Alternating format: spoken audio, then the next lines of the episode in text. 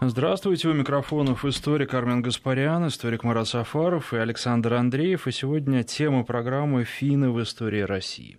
Ну и, наверное, об этом косвенно можно судить по обилию в географических названиях России, именно финских, слов финских названий. Ну, действительно, Великое княжество Финляндское было составной частью – Российской империи, вплоть до, собственно говоря, ее краха в 1917 году. Но единственное, в чем э, великая и распространенная ошибка, вот на мой взгляд, последних лет. Когда у нас все говорят про Великое княжество Финляндское, у нас забывают национальный состав этого замечательного, э, замечательной составной части э, нашей страны. Так вот, э, по, согласно последней переписи, по-моему, там было 0,2% русских – а подавляющее большинство были даже не финны, а скорее шведы э, немецкого происхождения. Интересно, что э, вот с момента, когда Финляндия становится э, независимым государством, даже тот самый Карл Густав Маннергейм, о котором мы, наверное, сегодня поговорим, он ведь тоже не фин, отнюдь. Хотя возглавлял эту республику на протяжении многих лет, и споры о нем ведутся с, ну, с завидным постоянством и остервенением теперь уже и в России после известных э, э, всем событий. Главный вопрос вот э, насколько сами финны отождествляли себя с подданными Российской империи. Но ведь а, нужно сказать, что и в современной Финляндии два государственных языка, есть территории, на которых просто один язык шведский. Да, это э, чрезвычайно важно и показательно. Вот я не знаю, согласится ли со мной Марат, но, э, на мой взгляд, сами финны не очень-то позиционировали себя, как вот, э, условно, жители там, центральной России э, или юга России, как такие вот при, абсолютно принципиальные подданные нашей страны. И далеко вовсе не случайно, э, что Гельсингфорс и вообще Великое княжество Финляндское – было в какой-то момент такой вот а, своеобразной мекой различных русских революционеров. Это все вовсе не просто так. Да, полностью согласен с Арменом. И более того, а, мне представляется, что в течение всего XIX века, вот с момента присоединения этих территорий, тут еще надо учитывать, что впоследствии Александр I административным таким решением присоединил к Великому княжеству Литовскому старые финские земли вокруг Выборга, которые находились в составе России уже давно, фактически Северной войны, вот такое большое образование сложилось. Так вот, в течение всего XIX века финны вообще были заняты своими какими-то собственными интересами и мало связанными с имперской политикой. В основном они э, увлеклись, ну, в общем-то, достаточно распространенным в европейских а, у европейских народов XIX века таким национально-романтическим движением. У них оно называлось феномания. Оно было как раз-таки связано с тем, чтобы уйти от культурного, когда-то политического влияния Швеции, получить какую-то свою идентичность. Дело в том, что финский язык ну, фактически не имел никакого статуса, он был крестьянский язык, язык мужицкий фактически, и шведы доминировали и в церковной политике, лютеранской, и в административных органах, и в образовании и так далее. Поэтому во многом там как это не парадоксально может показаться, присоединение Финляндии к России сформировало финскую идентичность в течение всего века. Поэтому не случайно до сих пор на площади центральной в Хельсинки установлен и стоит, и никакие революции его не смели, памятник императору Александру II, который, в общем-то, э, наряду с разными его другими внутри государственными такими либеральными начинаниями очень много сделал и для укрепления позиции финского языка, например. Кроме того, мы должны учитывать, что Финляндия, конечно, была очень условно в орбите правовой русского государства, поскольку она имела свой сейм, на минуточку, да, то есть свой парламент. Пусть он там не собирался очень долго, пусть там тоже идеализировать не нужно, при Николае Первом не все так было хорошо, при Александре Третьем тем более, но тем не менее сейм есть сейм. Фактически парламент у них был. В Финляндии не было крепостного права. В Финляндии фактически все то правовое начинание, которое шведы сложили, оно как-то плавно перетекло и в России. Вот в Швеции не было крепостного права, ну, следовательно, и при русской власти его тоже не будет. Поэтому во многом XIX век и нахождение в составе русского государства, Российской империи для финнов было благом. Это очевидно. Они сформировали свое национальное понимание себя самих. И, в общем-то, готовились к тому, чтобы при всей лояльности их и внешней, и, в общем-то, внутренней какой-то отдаленности от имперской политики, конечно, мечтали о создании своего независимого, независимого государства.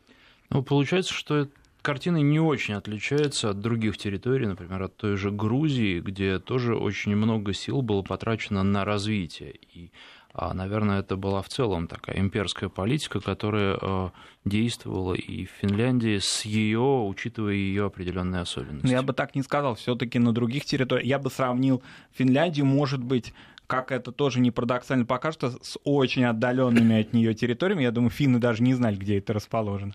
А, с Хивой, может быть, с Бухарой, вот с каким-то таким. С Польшей до польского восстания 1863 года, условно. Вот, вот где-то так. Кавказ, Кавказе все-таки имело совсем иной статус и таких прав и привилегий национальных, языковых, а, церковных не имело. Ну, например, в той же Грузии метрополию возглавляли выходцы из России – и это болезненно воспринималось грузинским православным а, населением древней Грузии как православной страной вот такое вот как бы вмешательство в ее церковную сферу. Про лютеран вообще там речи не могло быть. Они жили своей жизнью, как хотели, так вот и э, свои обряды совершали. И постепенно упрочивали свой язык. Язык получал такой статус, в общем-то, уже к концу XIX века достаточно прочный. Литература развивалась. Вот один только момент. А, по всей Финляндии установлены памятники Элиусу Ленроту, знаменитому, ну, можно сказать, такому фольклористу, литератору, собирателю Калевалы. Где он ее собирал? Он ее собирал благодаря тому, что это вот власть, которая не заинтересована в том, чтобы была какая-то шведская, прошведская политика или профинская. Как-то все равно на это. Вот он свободно разъезжал по русской Карелии, по финским деревням и собрал эпос, который стал во многом вокруг эпоса в XIX веке финская национальная такая структура понимание себя, средневековая такая, в общем, романтика, которая перетекла в XIX век и формировалась. Поэтому скорее это век блага, конечно. Очень удачно Финляндия прошла XIX век. Ну, это вообще был уникальный с точки зрения Российской империи эксперимент. Давайте вспомним, что это Великое княжество э, имело, например, свою армию.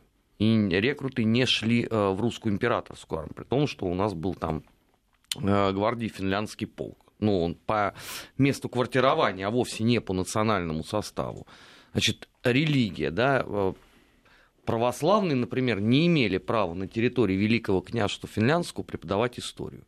Я вообще сомневаюсь, что на территории бывшей Российской империи можно найти еще вот э, какие-то похожие э, примеры. Все свое, почта, э, таможня, э, банки, э, финансовая система. Понятно, что долго так продолжаться не могло. Ну, рано или поздно как бы мы сейчас сказали, федеральный центр, конечно, бы обратил бы на это на все пристальное внимание.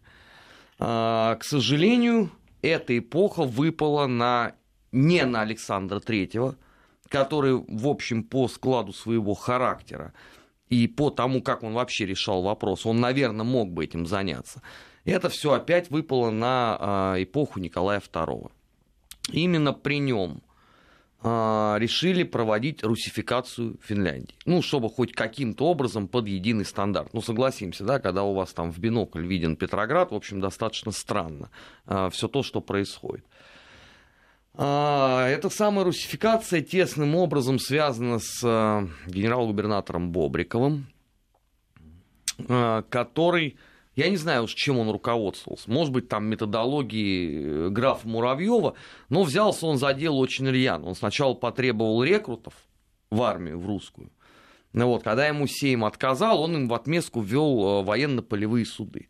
Но беда вся была в том, что это уже предреволюционные годы, и генерал-губернатор пал жертвой террора. Случай на тот момент э, для Российской империи еще скорее из ряда вон выходящий.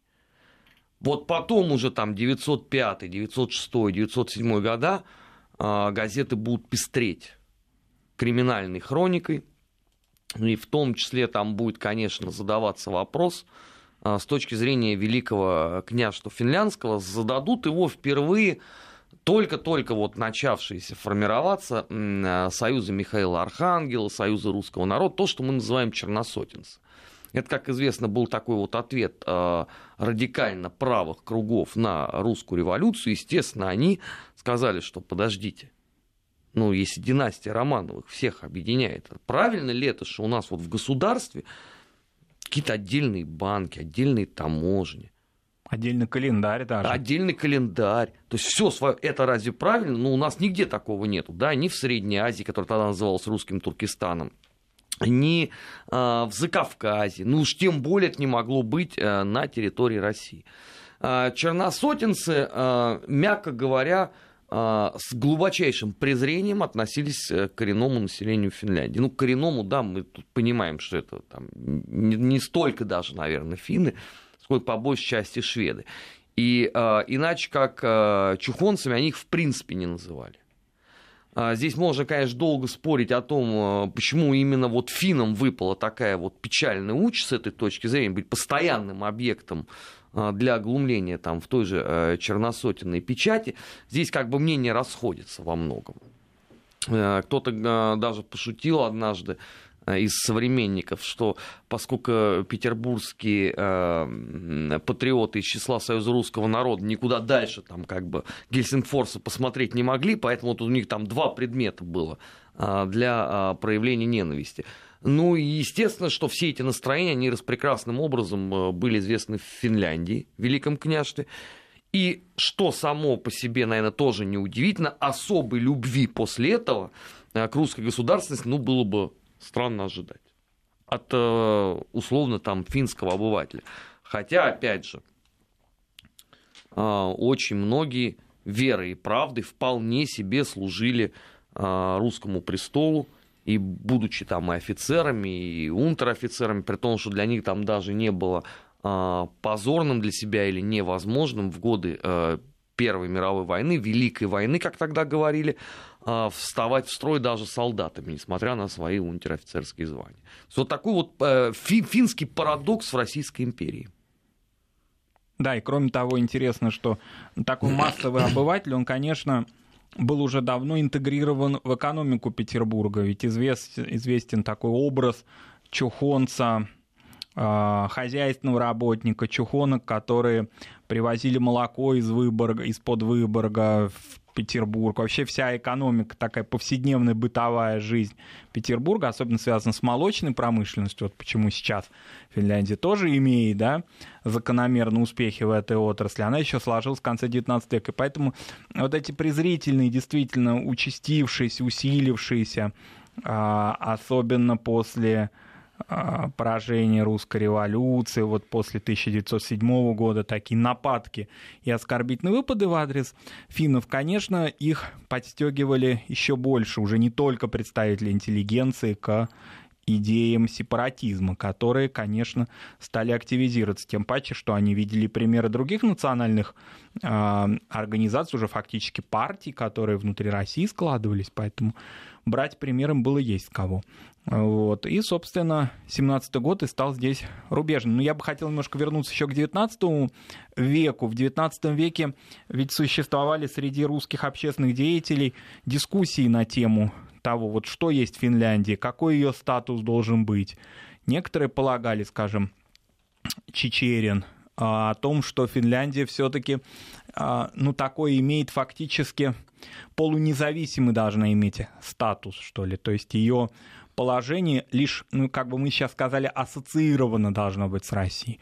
Некоторые полагали, что а, Финляндия должна максимально интегрироваться в состав а, российского государства. Тем паче, что за пределами Великого княжества Финлянд... финляндского жили финны и ингерманландцы, которые проживали в Петербургской губернии. На них эти все положения не распространялись. Они уже давно были а, подданными русских царей еще со времен, ну, собственно, с начала XVIII века, и вот хорошо, прекрасно ужились с русским народом и с русской властью. А почему бы не сделать это и не распространить эти положения до Гельсингфорса и так далее. Поэтому целая дискуссия на эту тему существовала, конечно, и подстегнутая польским восстанием 63 года, очевидно.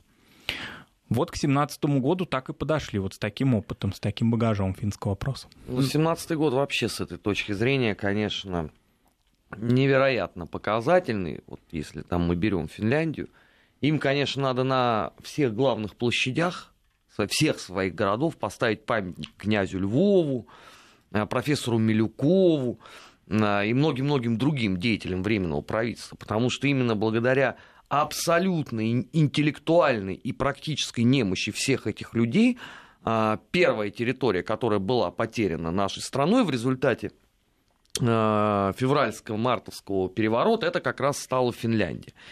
Интереснейшим, э, интересно ведь здесь, что изначально первой должны была стать Польша. По той причине, что она и так была оккупирована немцами, сил ее отбить не было. И на полном серьезе во временном правительстве э, шел разговор о том, что ну ладно, если там не получается, давайте, значит, ну, признаем независимость э, Польши, баба с возу кобыль легче. Ну, принцип, который всем прекрасно известен по 91 году. Не хотите, ради бога, сами входите в этот рынок. Нам будет проще. И как знать, может быть, действительно поляки бы э, завоевали пальму первенства, но тут вот в игру вступил финский сейм, который совершенно справедливо заговорил о том, что, ребят, ну, э, наш привилегии финляндские, это все хорошо. Но революция чего даровала всем народам? Она даровала свободу. И, наверное, какое-то некое право на самоопределение. И с этой мыслью э, они начинают действовать с точки зрения на тот момент как бы единого государства с абсолютно сепаратистских позиций. Что делает временное правительство? Вот что делал бы нормальный человек по этому поводу, да? В воюющей стране. Ну, как минимум, он, наверное, ввел бы там чрезвычайное какое-то положение. Попытался э, подавить бы а, сепаратистские нотки. Вместо этого временное правительство вступило в долгую, нудную полемику с Сеймом, который, естественно, ничем не увенчался, кроме того, что э, финны помахали рукой э, и сказали, все, отныне мы будем э, независимы и свободны. Интересно, что горечь и злоба на Финляндию была такая в, в рядах теперь уже второго созыва Временного правительства, что пострадала Польша. Потому что если до этого считали, что, ну, хорошо, поляков надо, наверное, освободить каким-то образом, то сразу после этого об этом уже слышать никто не желал. Потому что, ну, а, они ведь революцию-то делали, как, ну, будет все равно единая, неделимая Россия, победоносное завершение войны, она будет развиваться, все равно русский щит на Царьграде. Выяснилось, прошло несколько месяцев, опа, у вас уже какой-то территории нет. А все же прекрасно понимали, что если, извините, там шведы германского происхождения, как тогда любили говорить в Российской империи, то очевидно, что это тут же становится сферой влияния Германии. Что, собственно говоря, действительно потом и произойдет в 20-е годы, потому что э, в результате э, гражданской войны, которая произойдет в Финляндии, там были белофинны и краснофинны. А, естественно, что победившие белофинны обратились за помощью, понятно к кому. То есть с этой точки зрения э, прогноз временного правительства оказался верным. Но сделать с этим уже, в общем, э, было ничего нельзя, и уже в сентябре все стало абсолютно понятно, что все, как бы большой привет э, этому удивительному кабинету министров. Ну, горевали не очень долго, давайте честно скажем, да, потому что уже в октябре вообще вся страна рассыпалась. А, потому что, естественно, что вся революционная печать была в восторге. Ведь Великое княжество воспринималось как атовизм, а как некая часть там, империи Романовых. Тут она ушла. И это такой очень яркий месседж всем остальным землям бывшей Российской империи. Конечно, вот октябрь-ноябрь, даже можно вот посмотреть печать э, в Бессарабии, в Белоруссии, на Украине, за Кавказе, что если финны живут одни, а мы что, глупее них, Интересно, что даже вот эта вот, казалось бы, демократическая печать того времени не стеснялась говорить, что ну если даже вот чухонцы теперь уже самостоятельные, свободные, ну а мы-то с нашими-то там все древними цивилизациями. То есть даже вот демократическая с этой точки зрения революционная печать все равно унаследовала, как это не поразительно, многие клише, свойственные Союзу русского народа. Объяснения этому у меня нет. Я не знаю, как это вот возникло. Возник такой э, феномен, но между тем он действительно вот существует. Вот такая вот э, печальная с этой точки зрения история э, развода российской земли с великим княжеством финляндским. Понятно, что в глубине души все затаили обиду на это. Очевидно, да, и потом история там конца 30-х годов, это советская финская война, незнаменитая зимняя, когда вот песня была там «Принимай нас, Соми, красавица», это не только потому, что надо границу отодвинуть было, потому что она очень своеобразно проходила, а потому что еще это была достаточно серьезная фантомная боль у многих.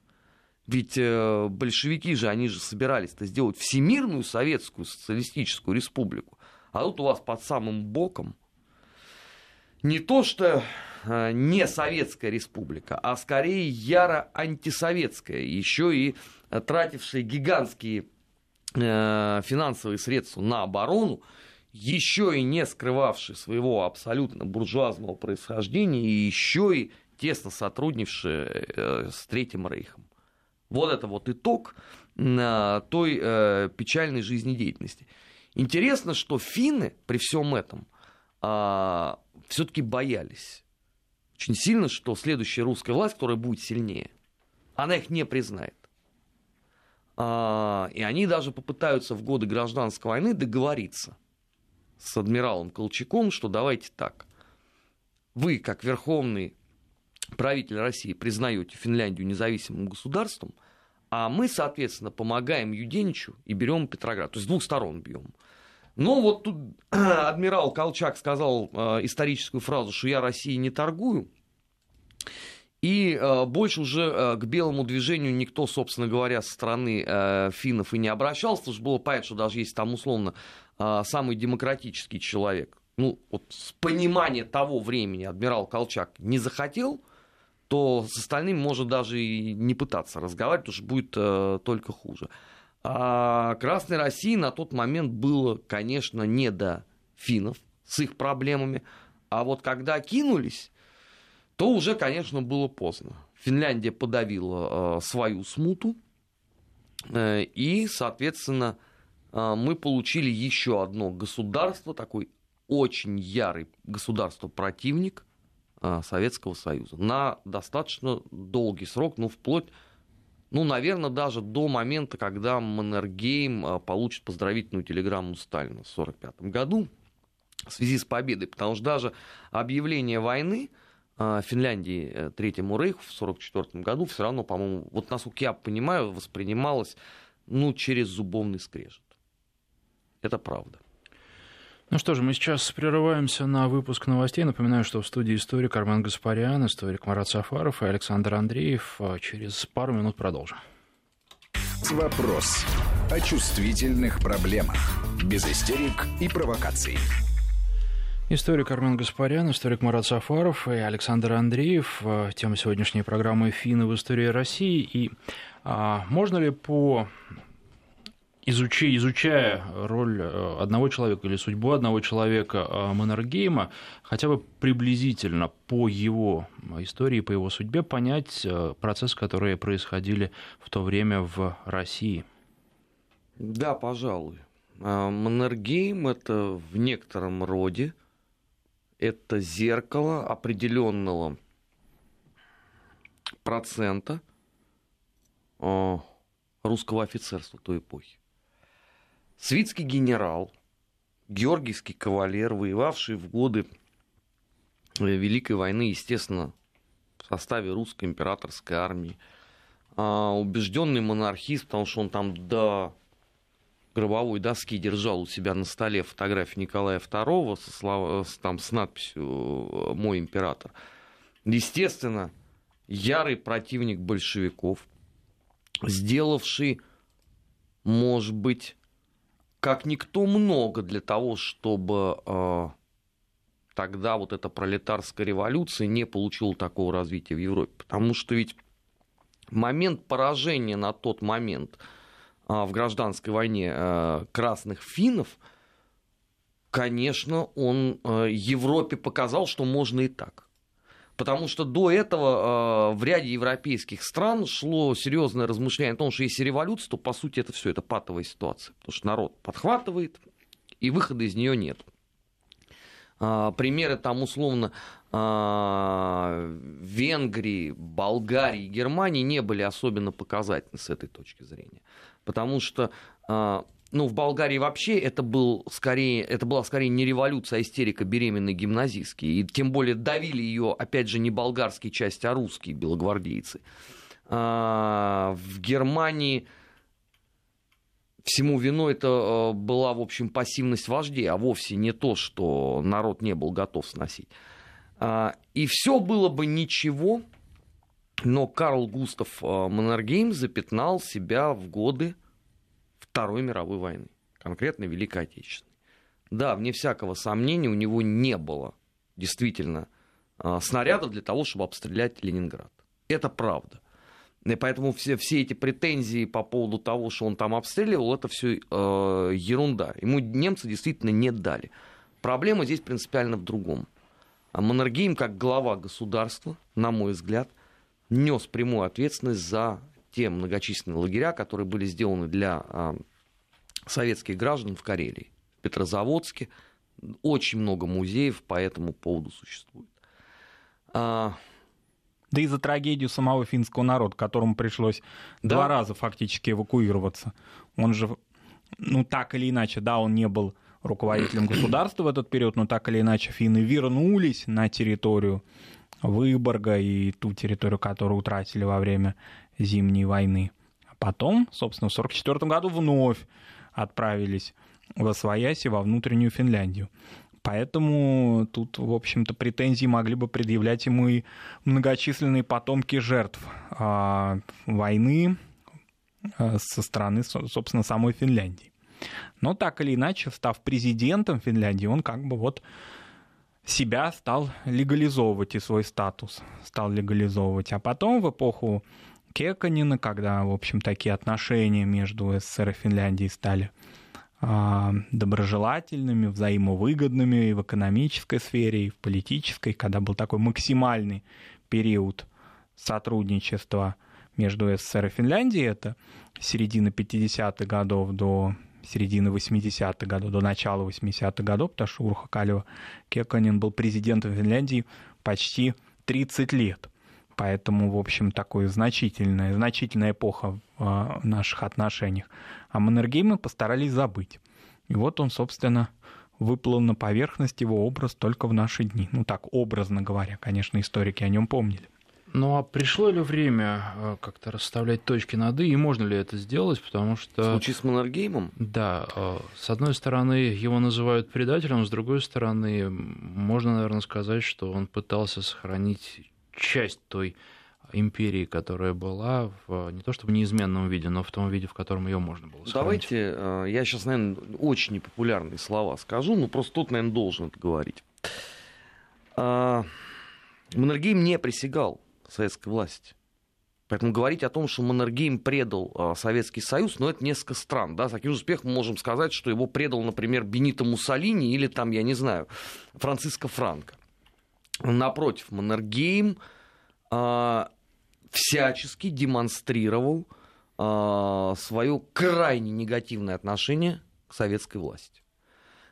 При всем при этом э, Маннергейм э, всячески старался помочь тем русским иммигрантам, которые находились на территории Финляндии.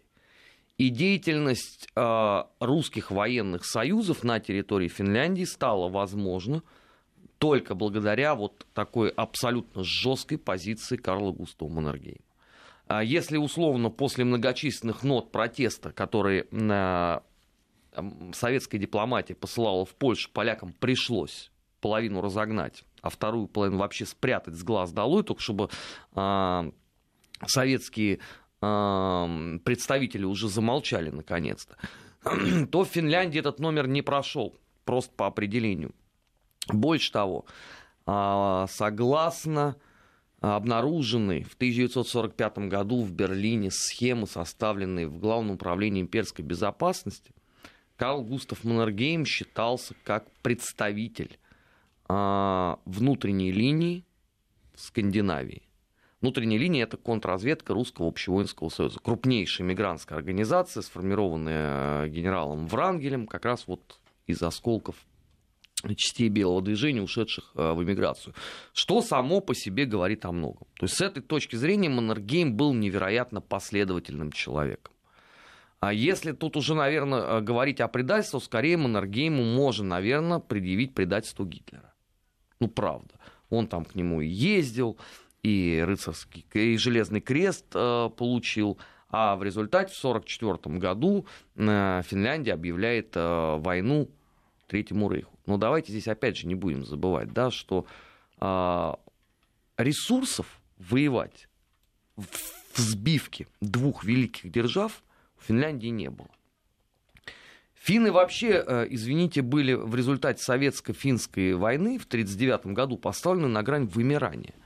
Почему, собственно, они резко очень пошли на а, заключение мирного договора с Советским Союзом? Потому что посчитали, еще полгода такой вот бойни, и просто народ не сможет э, элементарно э, воспроизводиться. Все, нация на грани вымирания.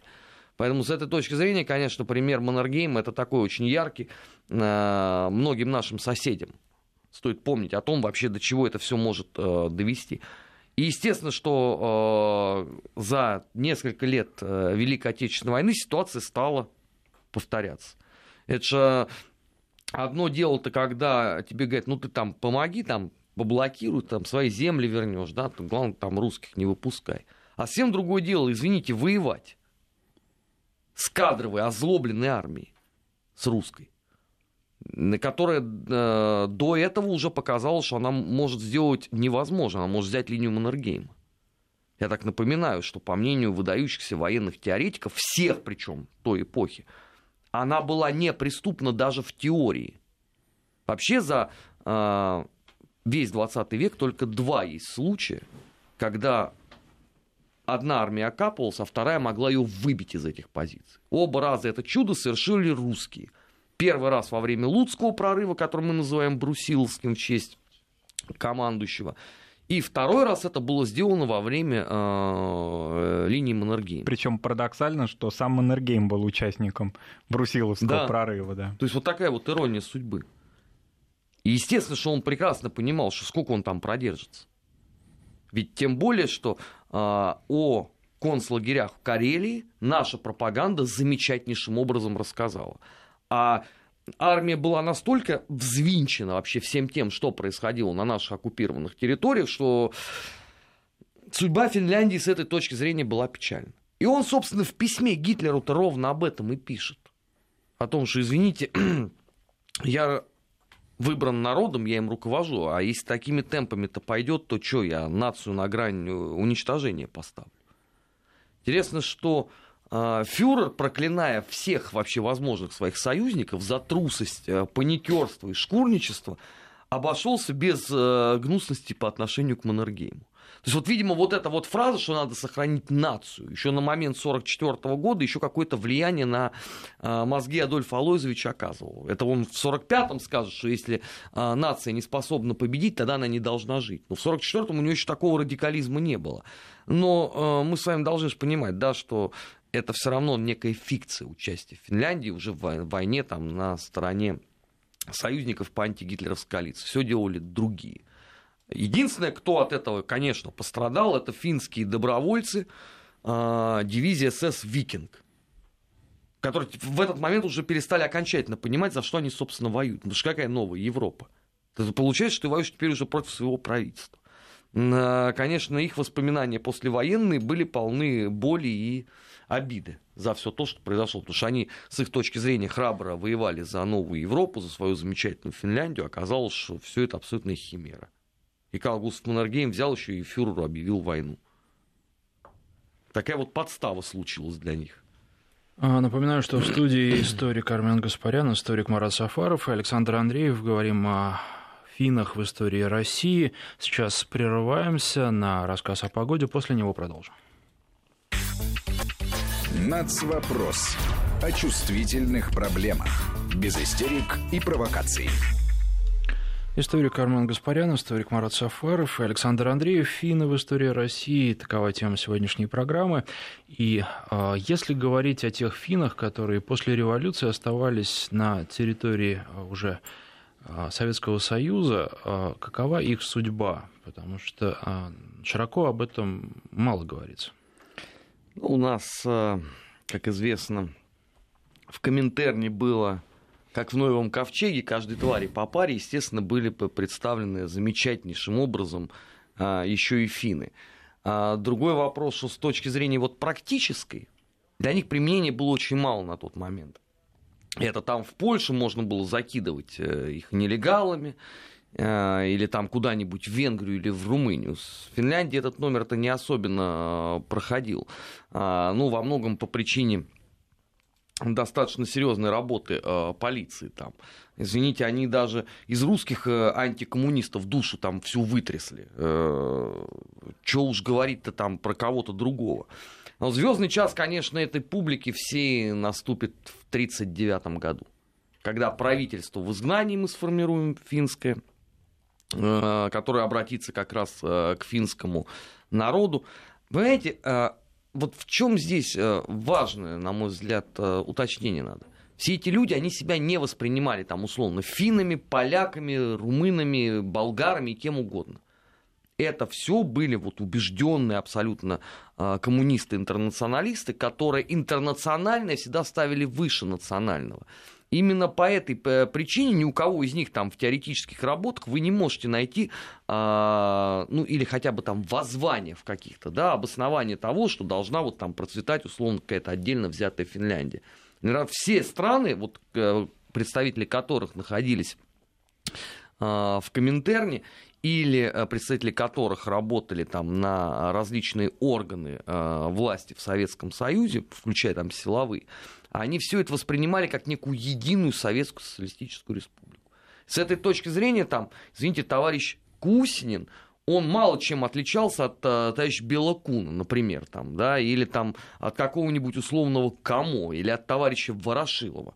Это зажженные абсолютно люди на э, мировую революцию. Другой вопрос, что э, у многих э, деятелей этого самого финского правительства так и не получилось э, применить свои замечательные полученные теоретические навыки на практике. Но здесь уже история не знает сослагательного наклонения. Из них потом еще некоторые попытаются сформировать э, правительство для Карелии. Как вы помните, у нас уже 16-я была республика. Просто у нас население там стремительно сократилось, поэтому во времена Хрущева а, ее пришлось ликвидировать и остатки ввести, значит, в состав Ленинградской области. А так вот мы бы, если бы вот эта республика оставалась на момент 91 года, мы рискнули бы получить еще плюс одно государство, уже, ну, непосредственно, тут даже не в близости бинокля от э, Ленинграда, а еще, наверное, с более удобной э, конфигурацией. Да, Карел-Финская. СССР знаменитая. Да. Какие-то следы ее остались, допустим, на ВДНХ памятник при композиции «Дружба народов» на фонтане. Многие, когда считают, вдруг для себя обнаруживают шестнадцатую девушку, которая, в общем, не должна была быть там. Конечно, и Кусинину там уже нашлось какое-то хоть временное применение. Он себя почувствовал руководителем целой союзной республики. Поэтому, в общем-то, такой парадокс. Конечно, эта республика во многом строилась как некий такой противовес тому, что осталось за кордоном, да, вот это такой вот идеальная, идеальная социалистическая Финляндия. Только вопрос в том, что финнов там практически не было. Даже ходил в ту пору в Петрозаводске э, анекдот, ну такой с политическим, конечно, подтекстом, что в э, Карело-Финской ССР два финны остались. Это финн-инспектор и финн-кельштейн. Больше финнов нет. Но это, конечно, образно. Какой-то процент все-таки был. Были даже школы, было преподавание. Там возник финский театр. Даже такое интересное образование. А трагически сложилась судьба тех финнов, которые вообще были совсем далеки от политики, никакого не имели отношения к Коминтерну, которые жили себе, собственно, в Ленинграде, в Ленинградской области. Вот на них, как и на жителей а, Финляндии по ту сторону границы, обрушились все бедствия войны и то, что они были переселены в этот период времени, те вот потомки как раз ингерманландцев, вот это как раз такая трагическая страна их жизни. Только в середине 50-х годов они смогли уже каким-то образом без вины виноваты и стать э, полноценными советскими гражданами, обрести статус такой. Ну вот у нас остается совсем немного времени. Если возвращаться к началу нашего разговора, можно ли сказать э, о том, почему а, Финляндия в составе России получила такие привилегии, при том, что да, вот, называли их чухонцами. И а, можно ли сказать, что именно эти привилегии стали причиной а, дальнейших событий или одной из главных причин? Ну, чухонцами действительно называли, можно даже вспомнить э, «Наше все» Александра Сергеевича с его строчками про жилье убогого чухонца. Это абсолютно было распространенно, а если мы откроем там условно э, писателей второго и третьего эшелона э, петербургских э, конца 19-го, начала 20-го столетия, то там этого и в глубочайшем избытке мы встретим. Почему они получили такие замечательные с точки зрения Российской империи полномочия, я не знаю. Вот честно могу сказать. Потому что, ну, эпоха Александра Первого, в любом случае, да, вот смотрите, вот э, приходит Великое княжество Финляндское и приходит Бессарабия. Бессарабия ничего подобного не получила. Больше того, там, если бы кто-нибудь вообще об этом заикнулся, его бы, наверное, повесили как бузатера на первой же попавшейся осине, как врага государства, со всеми вытекающими отсюда последствиями. Почему финнам это дали? У меня ответа на этот вопрос, вот честно говорю, нет. Не знаю почему. А послужило ли это стартом для неких таких центробежных тенденций в 2017 году, да едва ли. Но в 2017 году у нас почти все территории, благодаря деятельности трех составов временного правительства смотрели куда угодно, только не в сторону э, столицы э, Российской Республики. Вообще, ну, ну дайте правду скажем, при таком, извините, правительстве в России сбежать было, это не грех и не преступление, а наоборот счастье. Потому что если, извините, люди у себя ничего не могут контролировать, как они собираются этим заниматься на национальных окраинах? Тем более, что чухонцы, как их называли, да, они-то апеллировали интересно к правовым нормам. Они почувствовали, что раз великий князь финляндский-то не сложился, то бишь царь Николай II, то, собственно, а какие юридические права у них есть, или, вернее, какие юридические обязанности у них есть оставаться в границах Российской Республики, ведь с ней-то они договоров никаких не заключали. И вот они стали, э, те, от кого не ожидали правовых каких-то дискуссий, вот они как раз их и подняли. Ну что ж, на этом наше время подошло к концу. Напоминаю, что в студии были историк Арман Гаспарян, историк Марат Сафаров и Александр Андреев.